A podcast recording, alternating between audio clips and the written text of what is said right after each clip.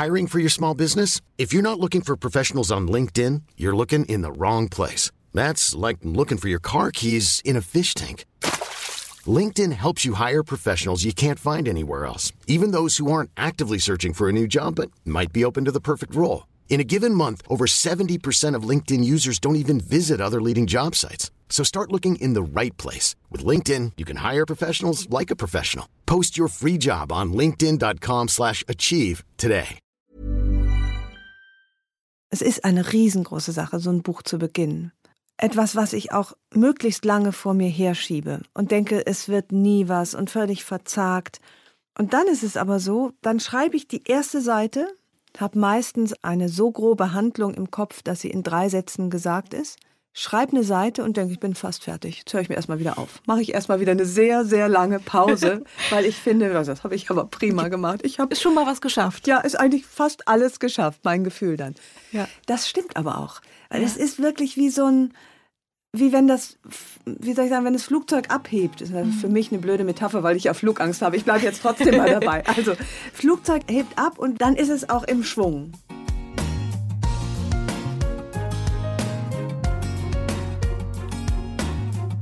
Herzlich willkommen, liebe Zuhörerinnen, zu dieser sehr speziellen Folge von Frauenstimmen mit einer ganz speziellen Frauenstimme, nämlich der von Ricarda Saul. Ricarda ist meine Lektorin beim Rowold Verlag und sie hat meinen Roman Morgen kann kommen vom ersten Satz bis zum ersten druckfrischen Exemplar begleitet. Wir sprechen darüber, wie so ein Buch entsteht, was die Arbeit einer Lektorin ist und wie schwer es manchmal ist, eine teilweise nervlich ziemlich zerrüttete Autorin zu begleiten. Viel Freude dabei. Ich habe nochmal nachgezählt, also das ist dein 15. Buch. Und dein erstes Buch ist vor jetzt 23 Jahren erschienen und am 12. April erscheint dein neuer Roman Morgen kann kommen. Wie groß ist das Gefühl? Wahnsinn, wenn du das jetzt so sagst, fällt mir eine sehr peinliche äh, Szene, die noch gar nicht lange her ist, ein, die so wahnsinnig äh, überheblich klang, aber überhaupt nicht so gemeint war, dass nämlich eine Journalistin mich fragte, das wievielte Buch ist das denn jetzt, was erscheint? Mhm. Und ich das nicht wusste. Ähm, äh, das klingt ja so wie, oh, ich weiß auch nicht, ich habe schon so viel geschrieben. Aber, aber, es ist tatsächlich diese Zahl, wenn du die jetzt sagst, ich weiß gar nicht, sind da alle Bücher mit dabei? Sind das die Romane oder auch die Sachbücher? Die Sachbücher habe ich mitgezählt. Alle mitgezählt. Genauso Bücher wie die Romane. Ja, da ja, haben wir keinen Unterschied. Und ähm, jetzt weiß ich es also, es sind 15 und bin dann ähm, selbst auch mal ganz kurz beeindruckt von der Zahl und vor allen Dingen bin ich so wahnsinnig dankbar der Zeit gegenüber, die das, äh, die ich schon dabei bin. Das klingt so, das klingt so komisch, aber ich weiß ja, dass das nicht die Regel ist, dass Autorinnen, AutorInnen ähm, so lange ihre Leserschaft behalten dürfen und auch noch eine ziemlich große. Und das ist eigentlich ähm, äh, so ziemlich das Tollste daran, dass das wirklich durch ähm, diese Begabung, dieses Geschenk der Begabung, mein Leben so begleitet wird durch eine Arbeit, die mich erfüllt. Und mehr kann man sich ja kaum wünschen fürs Berufsleben. Das, und da bin ich äh, extrem dankbar und äh, glücklich für. War dir das immer klar, dass deine Arbeit für dich Berufung ist und Erfüllung? Ich habe mir das wie selbstverständlich gewünscht. Und das ist es natürlich überhaupt nicht. Ich glaube, dass mehr als 90 Prozent der Menschen überhaupt gar keinen Spaß haben an ihrer Arbeit, sondern sie tun, um Geld zu verdienen und äh, ähm, das Essen auf den Tisch zu bringen. Insofern äh, bin ich schon sehr privilegiert aufgewachsen, weil ich ähm, Eltern hatte, insbesondere mein Vater, aber eben doch meine Mutter eigentlich auch, die das, was sie taten, auch gerne getan haben. Mhm. Und da kam mir gar nicht in den Sinn, dass Arbeit ein, eine Last sein könnte. Ja. Die haben das vorgelebt. Also wirklich eine, mein Vater war Pädagogikprofessor und hat das mit einer Begeisterung und Leidenschaft und, und auch nicht nachlassenden Freude gemacht. Bis ins hohe Alter hat er noch Vorträge gehalten und Seminare geleitet und das, die habe ich, das habe ich auch so ein bisschen miterlebt, dieses aktive Berufsleben, was auch gar nicht unterschieden hat eigentlich zwischen Privat- und Berufsleben. Mhm. Bei uns waren immer Studenten zu Hause, die gehörten quasi zur Familie. Die, mein Vater war blind und die haben ihm vorgelesen. Äh, es gab keine Trennung. Meine Mutter hat ihm ständig vorgelesen. Die Gespräche gingen über Arbeit, aber gefühlt war das das Leben. Und so habe ich das vorgelebt bekommen und so habe ich es dann Gott sei Dank auch hinbekommen. Und das mhm. war eigentlich, gab es da eine wichtige Begegnung für mich, die mich, sich mir total eingeprägt hat, mit der Autorin Petra Oelker. Mhm. Oelker heißt sie. Ja. Ähm, sehr erfolgreiche Schriftstellerin, viele tolle Krimis schreibt sie. Und die war damals Kollegin von mir bei der Brigitte. Ich war frei und wir hatten einen lustigen Abend mit viel Wein. Und das ist ähm, 30 Jahre her. Mhm. Und ich weiß noch, zum Schluss des Abends, wir verabschiedeten uns auf dem Bürgersteig, es war ein Sommerabend. Und sie sagte, ich weiß nicht, ob ich sie danach gefragt hatte, ich weiß nur noch, was sie sagte, nämlich, dass ich mich an dem orientieren soll beruflich, wo meine Leidenschaft liegt und was ich gerne mache. Mhm. Und nicht an dem, was ich vermeintlich machen soll. Ich besuchte damals die sehr renommierte Hamburger Journalistenschule, Henry-Nannen-Schule wo sich alle als Auslandskorrespondenten und große Politikberichterstatter sahen, ich mich auch. Und dieser Hinweis war wirklich Gold wert, weil mhm. er mich genau auf den richtigen Weg, nämlich auf den der Leidenschaft und nicht auf den des, ähm, des was andere denken, was man nach so einer Ausbildung machen müsste, mhm. Weg gebracht hat. Und daraufhin habe ich ein Indianerbuch geschrieben. Das ist interessant. Den Fakt kannte ich tatsächlich auch ja. noch nicht. Erzähl mal, was, was für ein Buch war das? Weil ich das, weil das war, war etwas, was mich so fasziniert hat, die Geschichte der ähm, Lakota-Indianer. Und da kannte ich mich so gut aus und hatte ganz viel gelesen. Und das war sozusagen, mein Heranwachsen war begleitet von diesem Indianerstamm. Und dann dachte ich, ja, okay, wenn ich über das schreiben soll, woran, wofür mein Herz brennt, dann schreibe ich einen Indianerroman mhm. und habe wie wild recherchiert.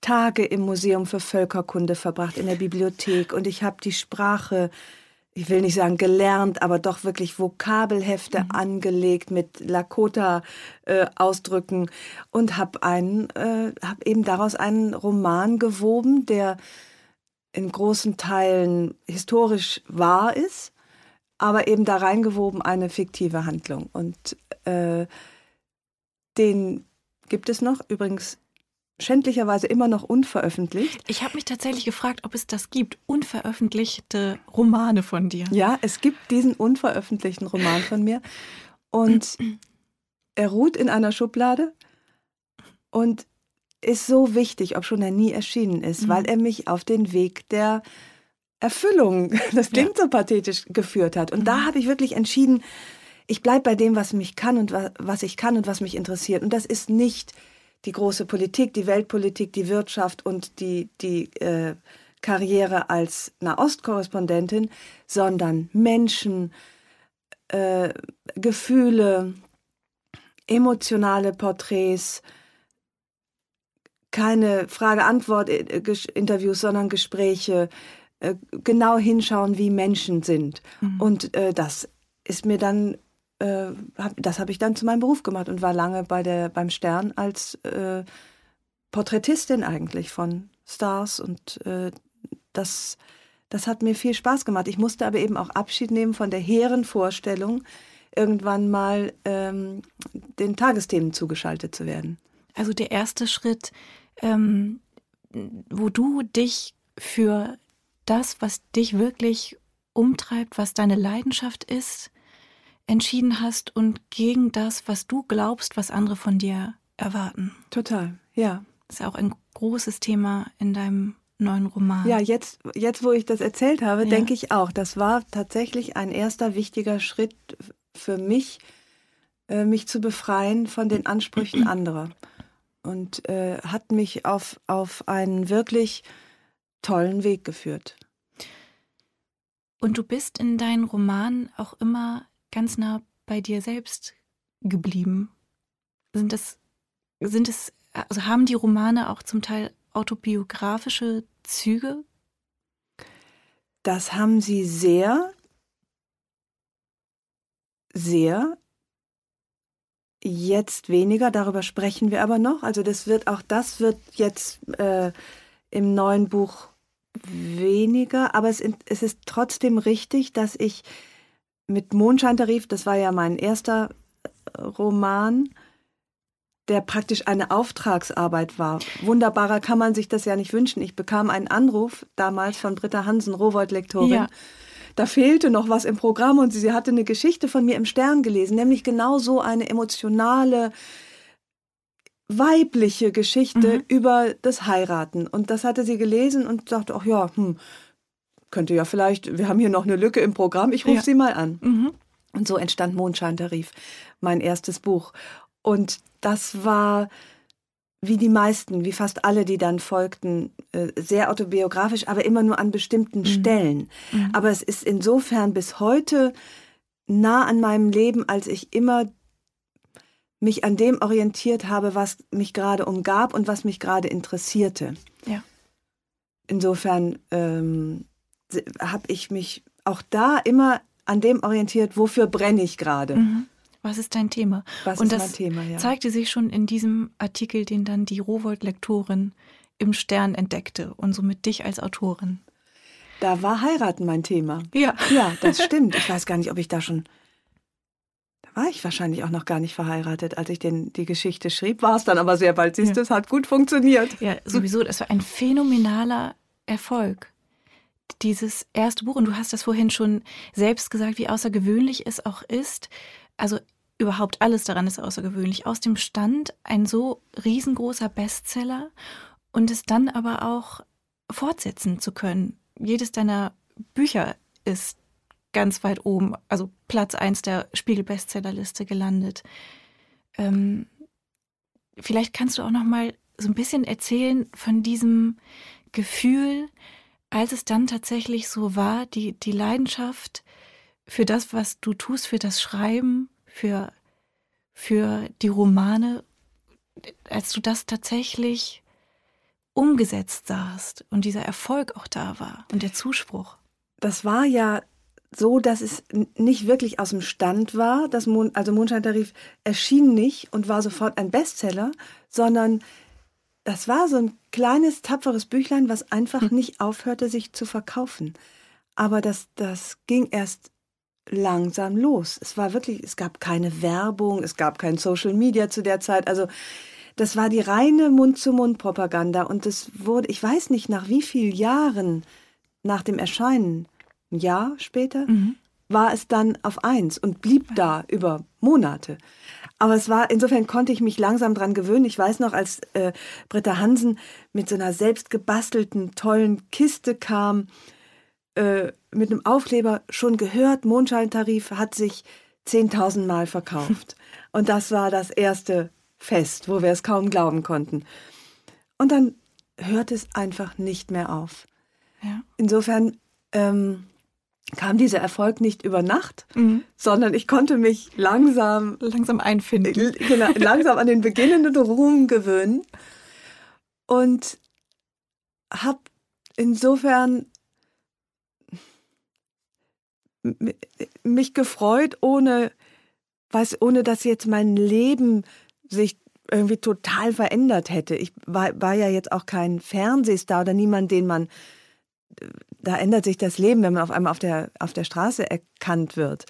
Ähm, das war bei mir nicht der Fall, aber ich fühlte mich doch sehr bestärkt, ein nächstes Buch zu schreiben. Das glaube ich. Ja.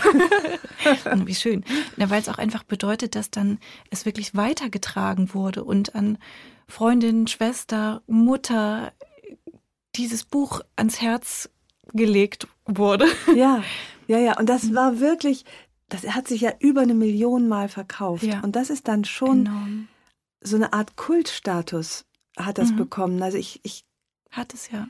das, das ist so ein bisschen so, ein- so ein Generationenbuch. Das hat irgendwie Frauen gut abgeholt, wie sie gerade in der Badewanne liegen und mal wieder auf den Anruf eines Typen warten. Und da haben sich so viele drin wiedergefunden. Mhm. Ja, man kann sich absolut mit Cora Hübsch verbinden. Cora hübsch. Aber Ja. sag mal, wann hast du den Mondscheintarif gelesen? Das ist ja äh, erschienen, da warst du ja noch gar nicht geboren, quasi. Das Kaum schon, aber geboren. und auch im lesefähigen Alter, aber ich war noch nicht so weit. Du warst noch nicht ich- so weit. Ich wartete noch nicht auf Anrufe.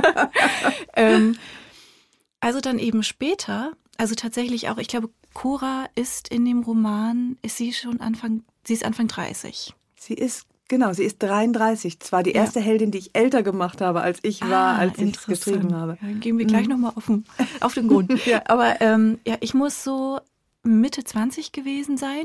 Also das, das, das passte schon. Und ich habe es von meiner Schwester wiederum weitergegeben bekommen. Die ist vier Jahre älter als ich. Ja. Und ähm, ich habe grundsätzlich dann auch gerne das gelesen, was sie mir angeraten Mhm, hat. mhm. Aber auch sofort, ähm, also in einem durchgelesen tatsächlich auch. Also auch freiwillig, nicht, Freiwillig? nicht als Vorbereitung auf Beruf, auf Vorstellungsgespräch, Nein. auf Nein. irgendwas. Nein. Nein, aus, aus purem Interesse Ach, und schön. dann tatsächlich auch ja mit großer Freude an der Lektüre. Und ich habe es jetzt vor wenigen Monaten tatsächlich auch nochmal gelesen. Und es war so Ach. schön, dass es auch wieder so eine Entdeckung tatsächlich ist. Und ähm, ja, ich, habe laut gelacht. Das Ach, sind ja immer diese schönen Momente, wenn man da mit sich selbst und dem Buch auf dem Ja. Sofa sitzt und So kichernd. Kichi. ja, das war schön. Hast du das selbst auch nochmal wieder, äh, liest du deine eigenen Bücher nochmal wieder? Also das tue ich relativ ungern. Ich mache es natürlich, wenn ich das Hörbuch einlese. ja. Das ist aber dann ja direkt nach, nachdem ich es geschrieben habe, da ist es mir noch sehr nah. Ähm, manchmal fange ich an zu blättern, bevor ich ein neues Buch anfange. Mhm. Und das ist aber oft eher kontraproduktiv. Mhm. Entweder weil es, weil es, weil ich das nicht mehr bin und ich, ich nichts mehr von meinem früheren Ich lernen kann für das, was ich jetzt schreiben äh, möchte. Oder ich denke, oh, das ist aber gut, das kriege ich nicht nochmal hin. Man ist dann ja, bevor man ein Buch anfängt, finde ich, in einer Phase, wo man sehr leicht zu entmutigen ist, eigentlich durch alles. Kann Ja. an der Käsetheke sein, ein schräger Blick und ich denke, ich muss den Beruf wechseln. Und deswegen ist das, ähm, ist es in der Phase oft eher nicht so gut. Und sonst tue ich es eigentlich nicht, aber wenn, dann ist es so ein bisschen wie in alten Fotoalben blättern. Mhm. Und dann hatte man irgendwie mal breite Schulterpolster und sah aus wie die schlechte Kopie von Nena oder äh, hatte wirklich ganz schreckliche Ohrringe. Und trotzdem war das ja alles ich. Mhm. Und ich würde den Mondscheintarif oder Herzsprung schwerelos, würde ich heute natürlich nicht mehr so schreiben. Mhm. Aber ich sehe auch heute nicht mehr so aus wie vor 20 Jahren. Und sehe eigentlich darin auch die Entwicklung und das, was ich damals war und zu wem ich geworden bin. Und das ist schön, dass es diese Spuren gibt. Ja. Und das ist für mich ein bisschen, obschon das ja wirklich nicht rein autobiografisch ist, die, die sind diese Romane, die Sachbücher natürlich schon, ist es trotzdem für mich ein bisschen wie in einem Tagebuch zu blättern, weil ich natürlich zwischen den Zeilen genau noch lese, wer ich damals war und was ich damit meinte, was mich beschäftigt hat, von wem ich die Geschichte geklaut habe, äh, also aus dem Freundeskreis, in der Regel Mhm. nicht von anderen SchriftstellerInnen. ähm, äh, und das ist, ist, das ist ganz schön. Ich habe eigentlich äh, nie aufgehört, Tagebuch zu schreiben. Ich Mhm. habe früher immer Tagebuch geschrieben und dachte, ach schade, dass ich aufgehört habe. Stimmt aber gar nicht. Im Grunde sind meine, alle meine Bücher sind verklausulierte, nur für mich lesbare Tagebücher. Ja. Weil die Themen nah dran sind an dem, was in dir vibriert und Ja. an den Fragen, die sich dir stellen. daran, aber auch an den Leuten, die mich zu der Zeit umgeben haben. Also ja. ich erkenne eben auch ah, ja. In den Charakteren Menschen wieder, die mich vielleicht bis heute begleiten, die mich ein, ein Stück des Weges begleitet haben. Und das ist auch schön. Auch das ist wie Fotoalben, wo man sagt, ach guck mal, Tante Inge, ja. Mensch, lebt gar nicht mehr oder ist weggezogen. Und äh, da begegnen mir also auch Menschen in den Büchern, die ich kannte oder immer noch kenne. Schön. Ja. Und ist es dann auch eine, hm, oder vielleicht magst du mal so ein bisschen erzählen, wie du dann wieder in den Neubeginn eines Romans überhaupt reinkommst? Ist es ein bestimmtes Thema, das dich dann umtreibt? War das mal eine Begegnung, die du hattest? weil du jetzt auch gerade davon sprachst, dass es auch, dass auch die mhm. Personen in deinem Leben sich manchmal in deinen Büchern wiederfinden. Ich stelle es mir so, ich stelle es mir auch schwer vor, und du hast es gerade auch anklingen lassen, nach einem Roman einen neuen zu beginnen. Weil es auch immer ein Loslassen ist von dem, was, was vorher war. Also, das Loslassen fällt mir in der Regel nicht so schwer. Auch das ist bei diesem Buch bei Morgen kann kommen anders. Da konnte ich also derart schlecht loslassen, dass ich eine Fortsetzung beschlossen habe. In der Regel war es aber so, dass ich dann auch ganz froh war. Dachte so, jetzt haben mich diese, hat mich diese Handlung und diese dieses, wie heißt das eigentlich, die Leute, die mitspielen in einem Buch? Personal ist das falsche Wort. Personal. ProtagonistInnen. Die ProtagonistInnen äh, äh, haben mich jetzt so lange begleitet und haben ja auch in der Familie, in meinem, Familie hatte ich damals noch gar nicht, aber in meiner Beziehung auch eine Rolle gespielt. Ich erzählte dann immer, was hat er da wieder gemacht und äh, Puppe Sturm und wie sie nicht alle hießen. Mhm. Und dann war das eher so, dass ich äh, innerlich schon relativ abgeschlossen hatte, aber immer noch über ein Buch sprechen musste, was ich schon, was für mich abgeschlossen war. Also wenn ich dann Interviews gegeben habe oder ähm, auf Lesungen war. Viel schwieriger ist dann den richtigen Moment zu finden, um wieder anzufangen. Ja. Der hat sich teilweise dadurch ergeben, dass es einfach wieder an der Zeit war, sowohl vom Verlag aus als auch von meinem Portemonnaie aus, äh, ein neues Buch zu schreiben.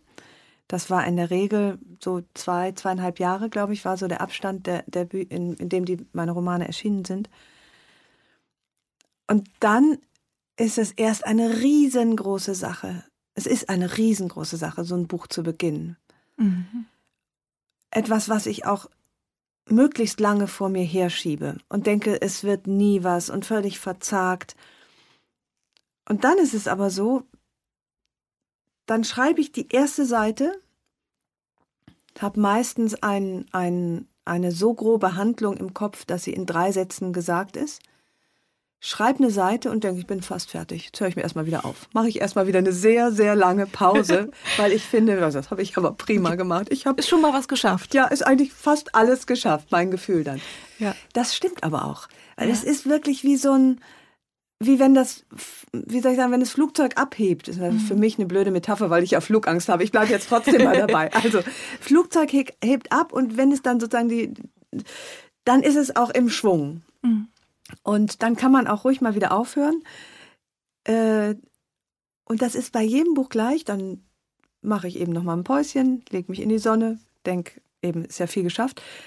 Dann schreibe ich weiter und dann kommt Seite 100 oder 120.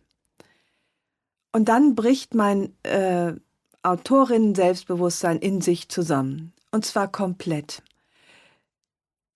Dann denke ich, das wird nie was, ich bringe das Buch nicht zu Ende, es ist sowieso alles schlecht und ich äh, muss umschulen auf irgendwas, was auf jeden Fall nichts mit Sprache zu tun hat.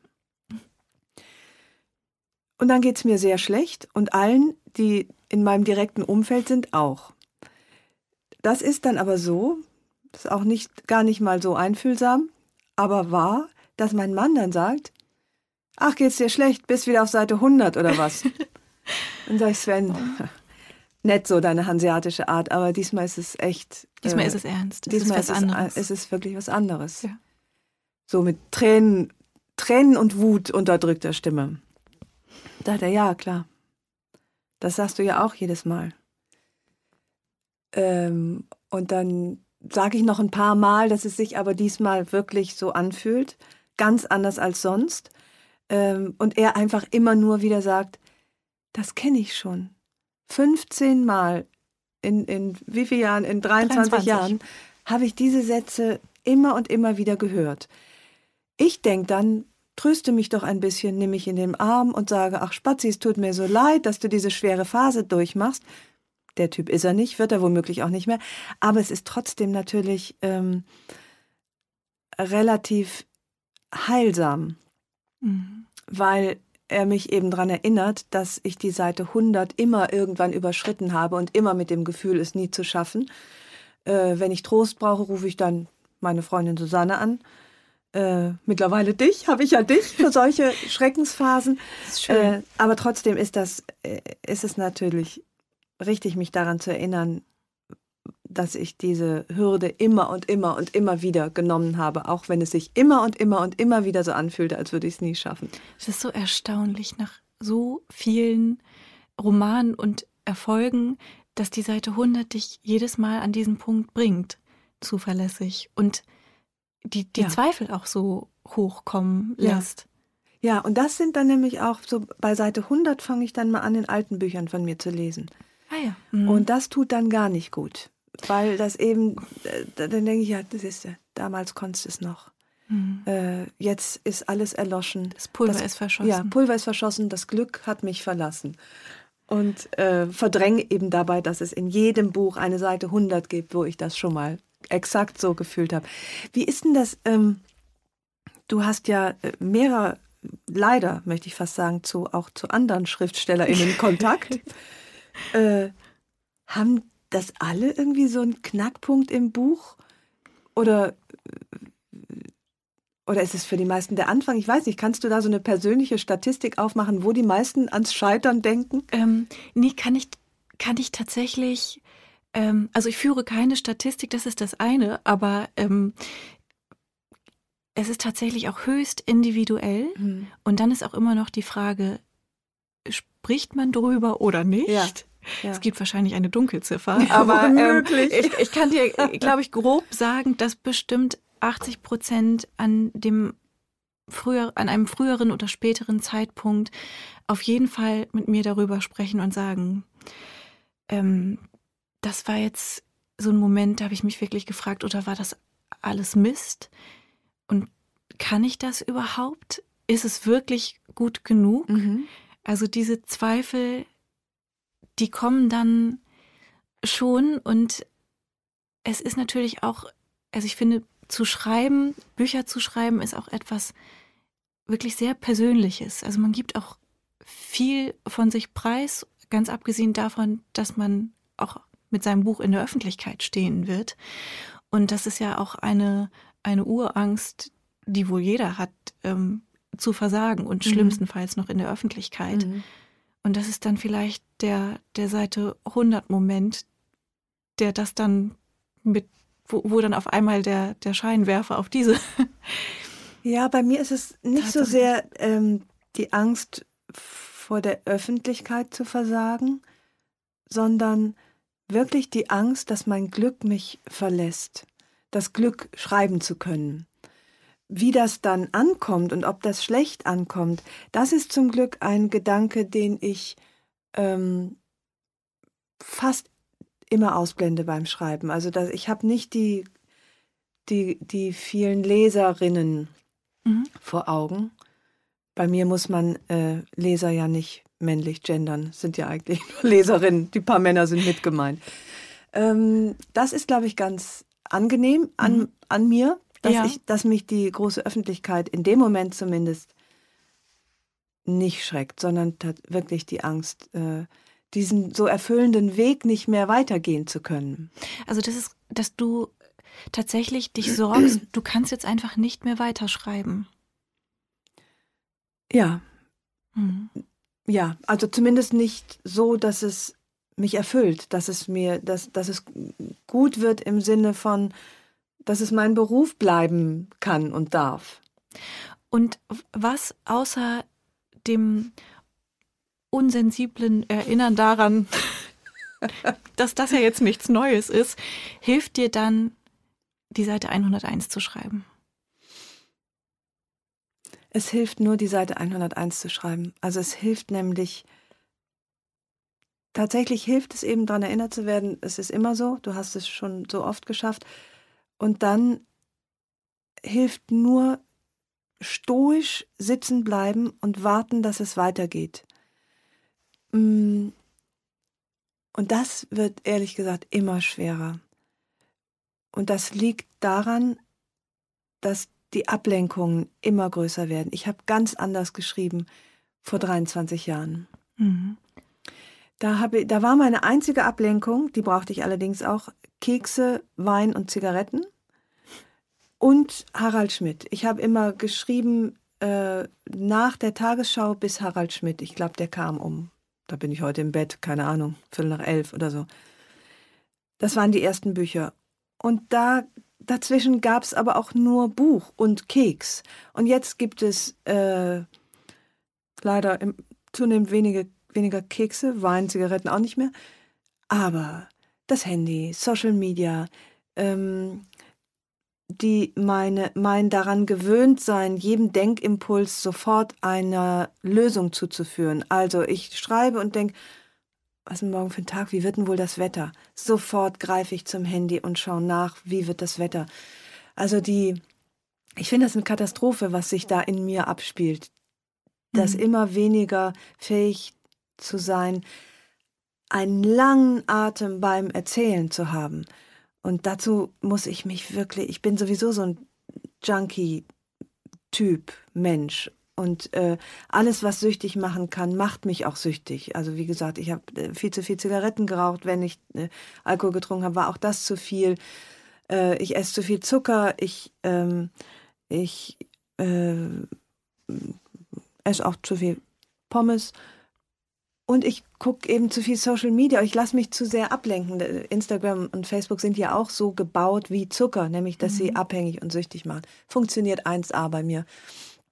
Und das, äh, davor muss ich mich richtig schützen. Ich habe äh, ein paar Mal mein Handy absichtlich vergessen, als ich in mein Büro ging, jetzt als ich morgen kann kommen geschrieben habe. Und das waren eigentlich die produktivsten Tage. Ja, ganz ohne Ablenkung, Versuchung, mm, ja, kurz die war, Zerstreuung. Und das war früher so anders. Und ja. äh, das ist jetzt wirklich so wie Oma äh, sehnt sich nach früher. Aber für, für, meine, für mein Gehirn war das die bessere Zeit. Mm. Und auch fürs Schreiben. Jetzt ist es mühevoller, weil ich mich selber nicht mehr. Ich habe mein Hirn zerschossen durch diese. Ähm, oder die Welt hat mein Hirn zerschossen. All das, was, worauf ich mich gleichzeitig konzentrieren muss und mhm. darf und dem nicht widerstehen kann. Ich gucke ja sogar an der roten Ampel, checke ich meine Mails. Ja. Und äh, früher habe ich an der roten Ampel gestanden und Musik gehört oder nachgedacht und da fiel mir vielleicht was ein. Ja. Ich habe so viele Fragen auf einmal im Kopf dazu tatsächlich. Ähm, zum einen sicher, wie du, wenn dir das jetzt so be bewusst ist, versuchst, wenn du wirklich schreibst, doch eine Atmosphäre zu schaffen, um dich auf die Geschichte, auf deine Protagonistin zu konzentrieren. Und was mich aber auch was mir auch gerade als Frage in den Kopf gekommen ist, dass deine Rolle als Autorin sich über die Jahre ja auch unglaublich verändert hat. Oder vielleicht ist das auch nur meine Interpretation und du siehst das ganz anders, aber ich sehe schon ähm, bei vielen Autorinnen und Autoren, dass neben dem Schreiben eben auch Social Media beruflich eine Rolle spielt. das sind jetzt schon zwei Fragen, die mir, die, die sind viel. Ich muss jetzt nochmal, die erste Frage ist, wie gelingt es mir, Konzentration zu schaffen? Schlecht. Ich, ähm, der erste Schritt ist, dass ich mich zurückziehe von meiner Familie und von meinem Kühlschrank.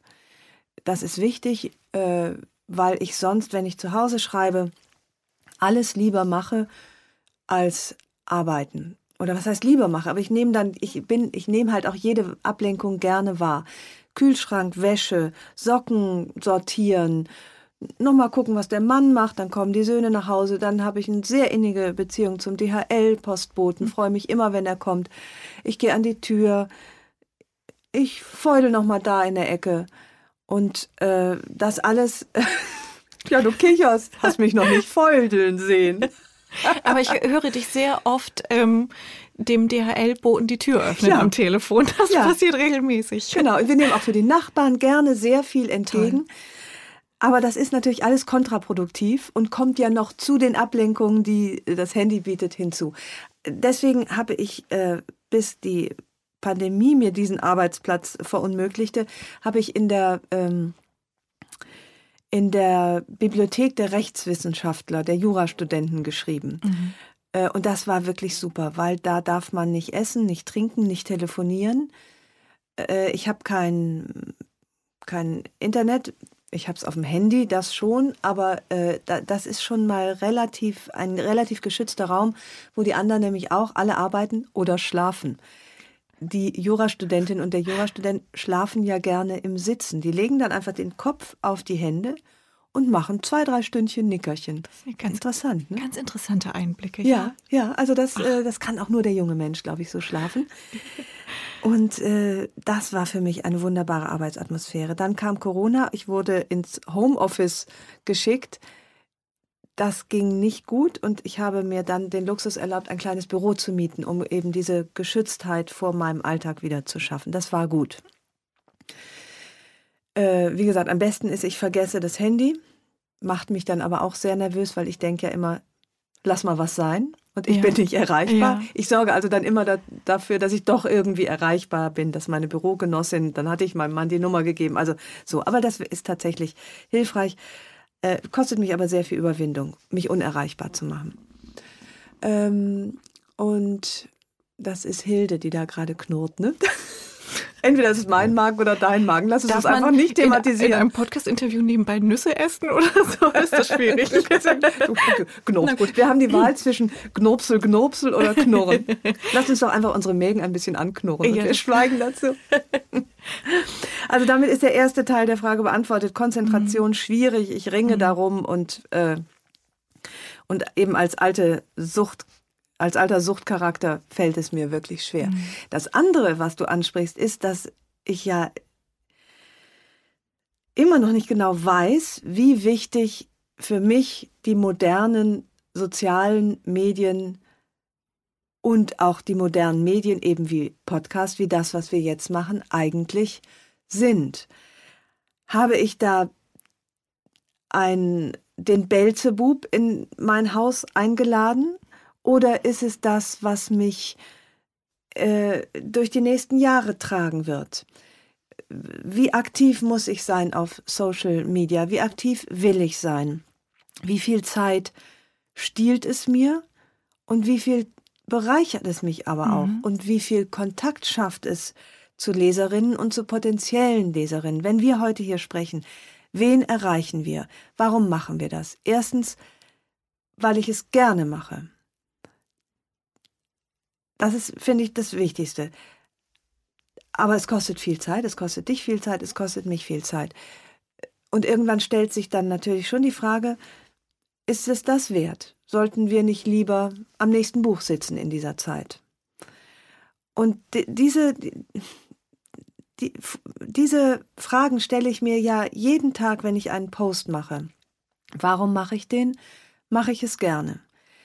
Ich neige dazu und meine Social-Media-Beraterin, die ich habe, das sagt ja schon alles, ich bin ihr auch sehr dankbar, verzweifelt natürlich ein bisschen daran, weil ich eigentlich nur Posts mache, die ich gerne mache und weniger die, die ich machen soll. Habe ich einen Termin da stehen, heute ist Post sowieso Gewinnspiel so und so fällig, tue ich mich schon so schwer, weil ich mich gezwungen fühle, äh, in ein Medium, was doch eigentlich der, der Freude dienen soll. Mhm. Also das ist wirklich für mich ein tägliches Ringen und ich weiß es immer noch nicht genau, was das, äh, ob es mir mehr gibt oder mehr nimmt. Ich habe ja früher, hatte ich immer genau zwei Bälle in der Luft. Das eine war die journalistische Arbeit und das andere war die schriftstellerische Arbeit. Und das kann man, glaube ich, auch noch kein Jonglieren nennen, sondern einfach irgendwie mhm. und mal das eine mehr, das andere weniger. Das war für mich übersichtlich. Und jetzt muss ich, äh, wie eigentlich fast alle Menschen, glaube ich, äh, jonglieren. Ja. Podcast, Social Media, ähm, die Homepage, die, äh, die journalistische Arbeit, das Buch, was äh, entweder gerade entsteht oder im Entstehen ist oder was beworben werden muss.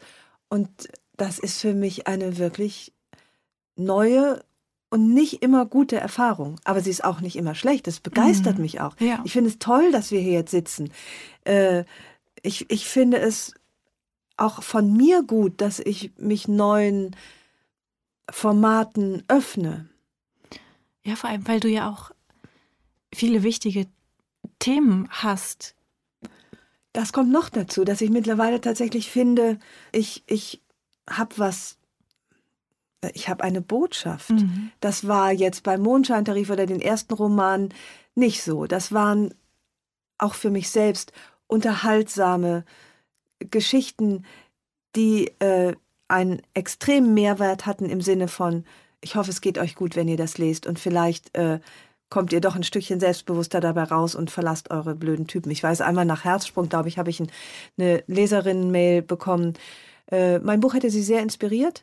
Sie hätte das Kanu ihres beschissenen Freundes genommen, mit Mist gefüllt, in einem Baum aufgehängt und ihn verlassen. Vielen Dank. Dachte ich, dieses Buch hat, äh, hat seinen Zweck schon erfüllt. Also Damit, sowas, das reichte ja schon. Reichte mir völlig, ja.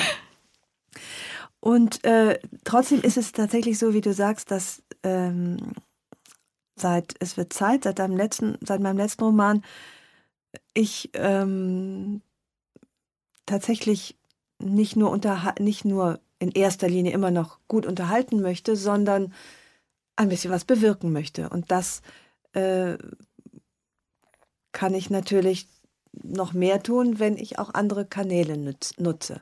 Und gleichzeitig sehne ich mich aber auch nach den Zeiten, wo es nur darum ging, ein Buch zu schreiben. Mhm, das kann ich gut verstehen.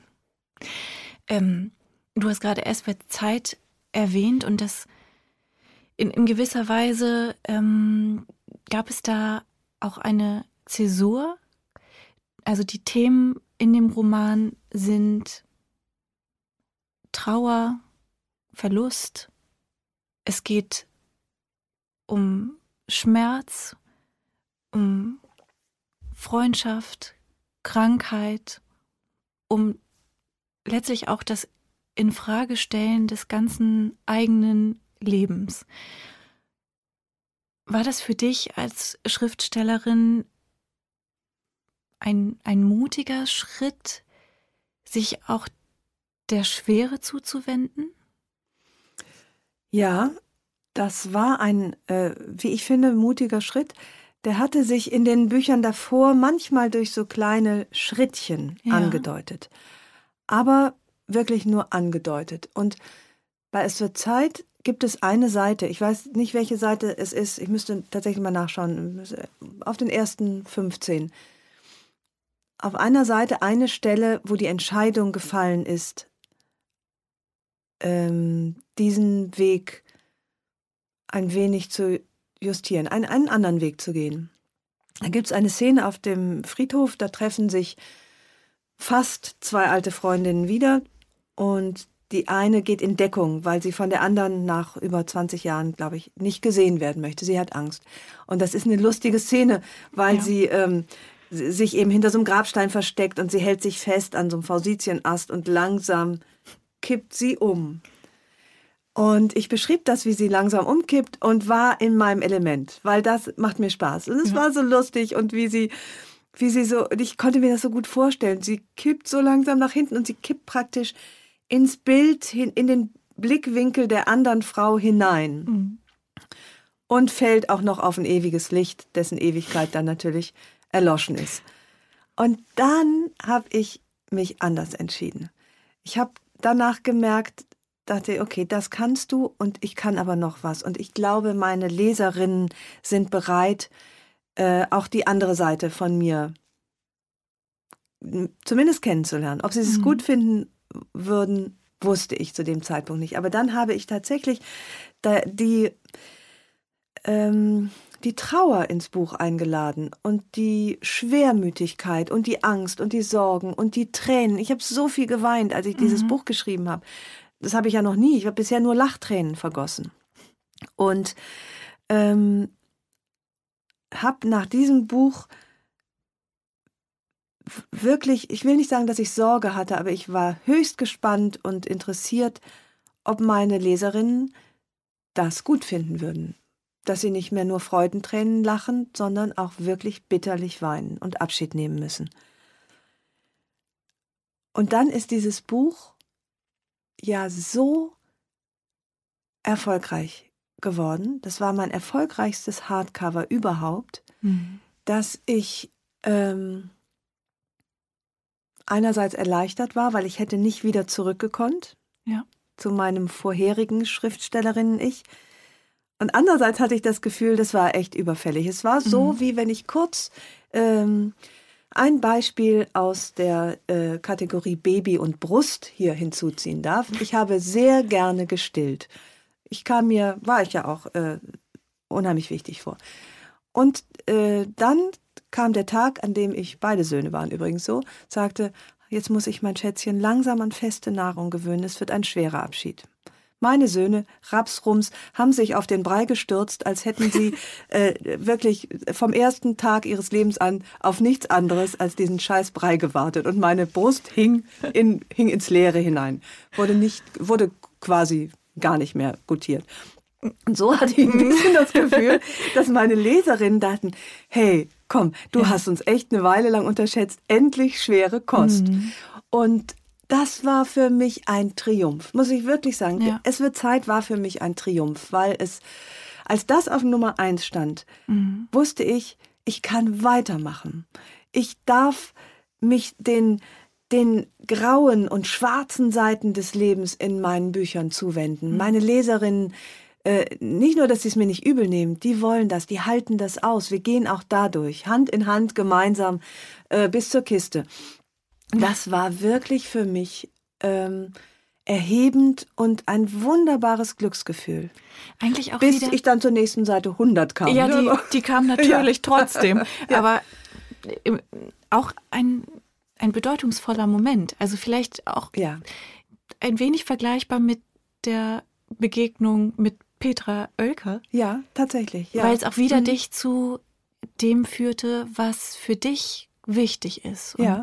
Diesmal nicht von außen bestimmt, ja, sondern ja, es kam tatsächlich es kam aus, aus mir heraus selbst. die Entscheidung, jetzt gehe ich einen anderen Weg und kann nur hoffen, dass äh, meine Leserinnen mich begleiten. Und mhm. das haben sie getan. Aber ja, das stimmt. Das war im Grunde nochmal ein, eine wichtige Zäsur für mich. Mhm. Wie war dann jetzt der Beginn oder wie, wie war es dann für dich jetzt, einen neuen Roman zu beginnen? Nach diesem großen Schritt, den du getan hast und nach dieser ja. überwältigenden Rückmeldung. Ja, das war schrecklich. Ich hatte schon, äh, als es wird Zeit gerade erschienen war, habe ich, wie ich das immer tue, im, im Kreis meiner engsten Freundinnen gefeiert. Und wir saßen am Tisch und alle schwärmten von dem Buch und äh, eine sagte, sag mal, was soll denn danach noch kommen? Mhm. Und das war eine schreckliche Frage, sehr berechtigt und ich hatte keine Idee, weil ich das wirklich auch so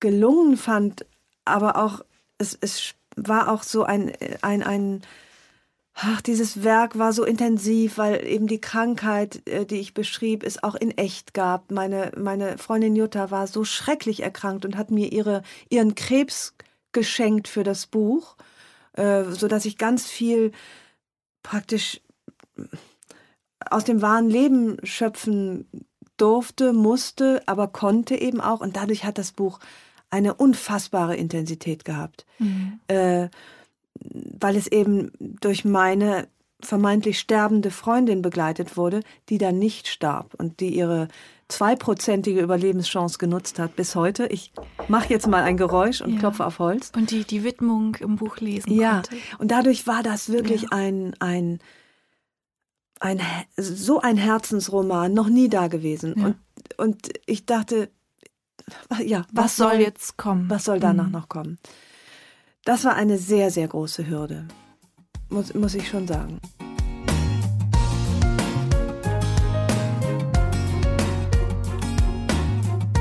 Herzlichen Dank fürs Zuhören. Die nächste Episode von Frauenstimmen hört ihr hier in zwei Wochen. Vielleicht mögt ihr die Frauenstimmen abonnieren, dann verpasst ihr keine neue Folge. Und wenn euch mein Podcast gefällt, dann würde ich mich sehr freuen, wenn ihr ihn weiterempfehlen und mit ein paar Sternen bewerten würdet. Ich freue mich auf ein Wiederhören und grüße euch herzlich, wo auch immer ihr seid. Eure Ildiko.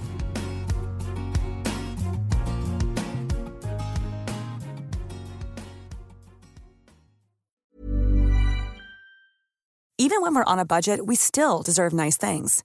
Quince is a place to scoop up stunning high-end goods for 50 to 80% less than similar brands.